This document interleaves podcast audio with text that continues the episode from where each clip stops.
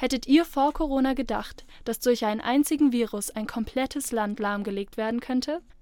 Dadurch haben wir auch Leben im Ausnahmezustand erlebt. Um dieses Thema ging es auch bei dem Sonderpreis des Jugendradiopreises.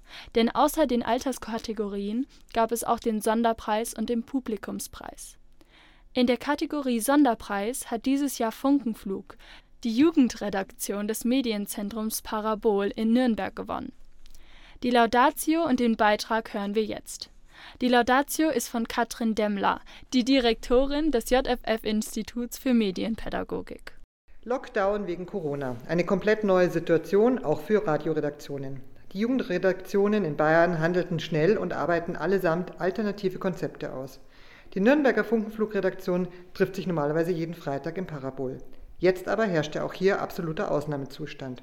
Und so moderierten alle gemeinsam die Sendung jeweils aus ihrem Home-Studio.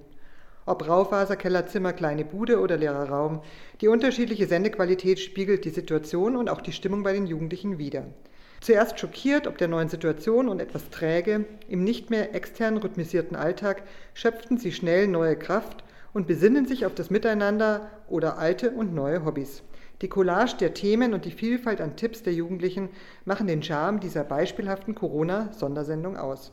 Abwechslungsreich und kein bisschen träge kommt dieser Aircheck im Ausnahmezustand daher. Glückwunsch zum Sonderpreis der Jury. Hier ist Funkenflug, das Jugendradiomagazin auf Max Neo. Hi und herzlich willkommen zum Funkenflug hier auf Max Neo.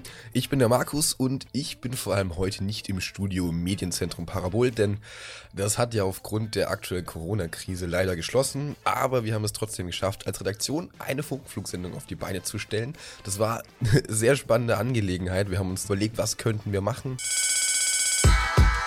Also meine ersten drei Tage in der Quarantäne sahen so aus, dass ziemlich viel von der Schule gegeben hat, was auch ein richtiges Chaos war, weil die Server einfach nicht für so viele Leute ausgelegt sind.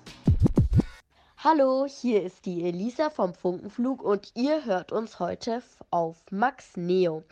Und zwar senden wir direkt zu Hause, natürlich wegen den besonderen Umständen, also der Corona-Krise ähm, da die Schulen jetzt auch in Bayern geschlossen sind. Funkenflug, das Jugendmagazin vom Medienzentrum Parabol.